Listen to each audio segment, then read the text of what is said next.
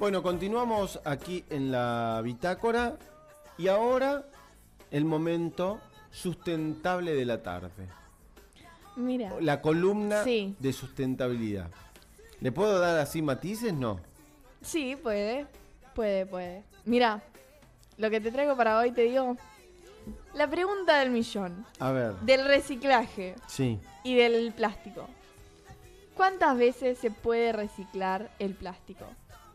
¿Cuántas, cuántas veces pensás que podría reciclar? Infinidad de, de veces. Qué ¿Cuántas? suerte que yo vengo a concientizar porque... ¿Por qué no?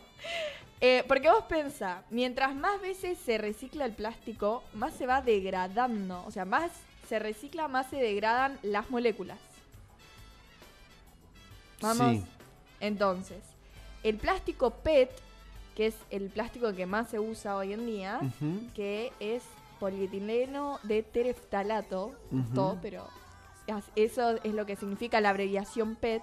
Que vendría a ser como una resina.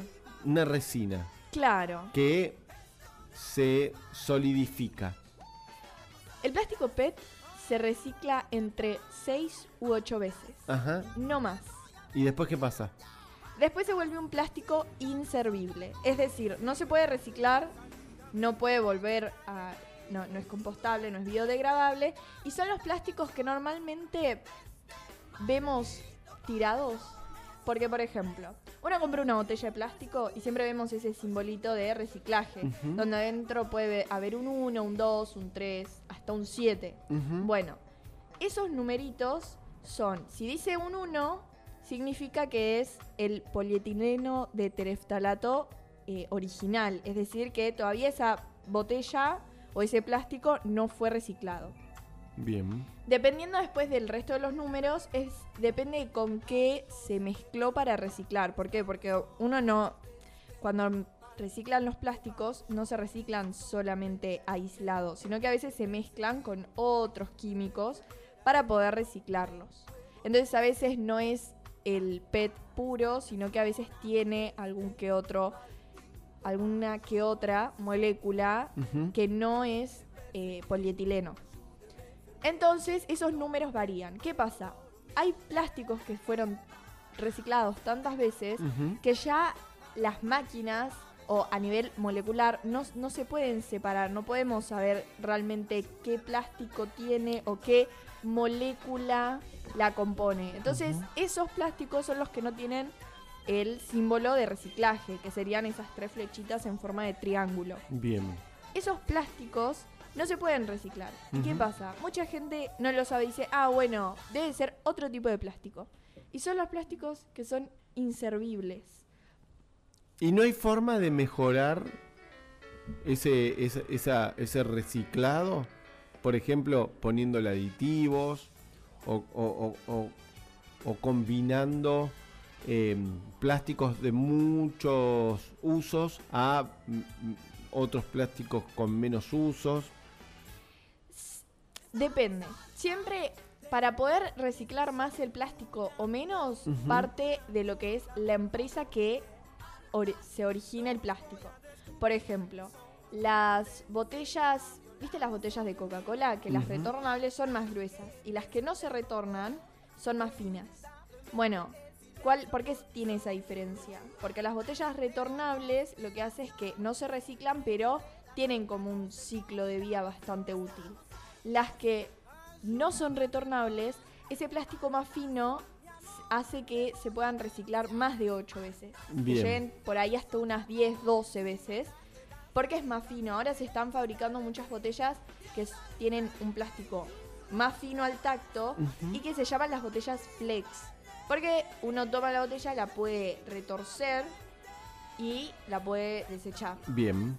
Pero, por ejemplo, también están, eh, muchas empresas están tratando de que el plástico sea solamente transparente. ¿Por qué? Porque hay reciclajes, por ejemplo, el reciclaje mecánico, que es el más utilizado, no puede reciclar plásticos con tinte. Por ejemplo, los plásticos que serían grises o las botellas, hay botellas de plástico que son como de una tonalidad verde. Esas botellas no se pueden reciclar del en un reciclaje mecánico.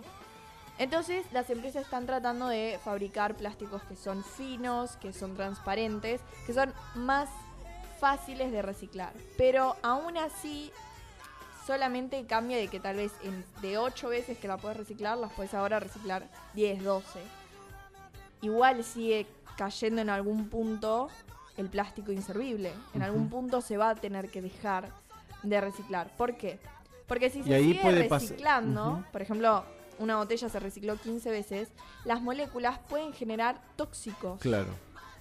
Y ahí, Lo ingerimos nosotros. sí, o sea. y ahí habría que pensar, por ejemplo, Sí, un modelo de producto que esas moléculas que ya fueron reutilizadas muchas veces en el reciclaje quedan como fijas. claro. Bueno, hay algo muy interesante que lanzaron hace un par de meses, que es botellas de aluminio, Sí. como las eh, que usamos normalmente, pero que se vendan como las botellas de plástico. Pero no solo de aluminio, sino como un aluminio mezclado con plástico. Como una aleación. Claro, una aleación. Entonces, estas botellas lo que van a permitir es que se- el aluminio se puede reciclar muchas veces porque no es necesario mezclarlo con otro aluminio, sino que se puede reciclar el mismo aluminio una y otra y otra y otra y Claro. otra vez.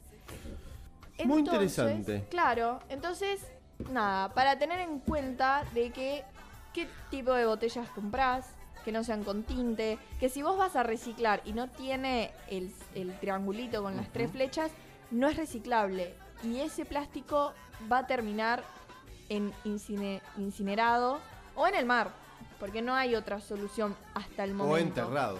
O enterrado, que no sé, no sé cuál es peor de las tres, eh, de los tres finales de estos plásticos. Pero bueno, interesante para ver.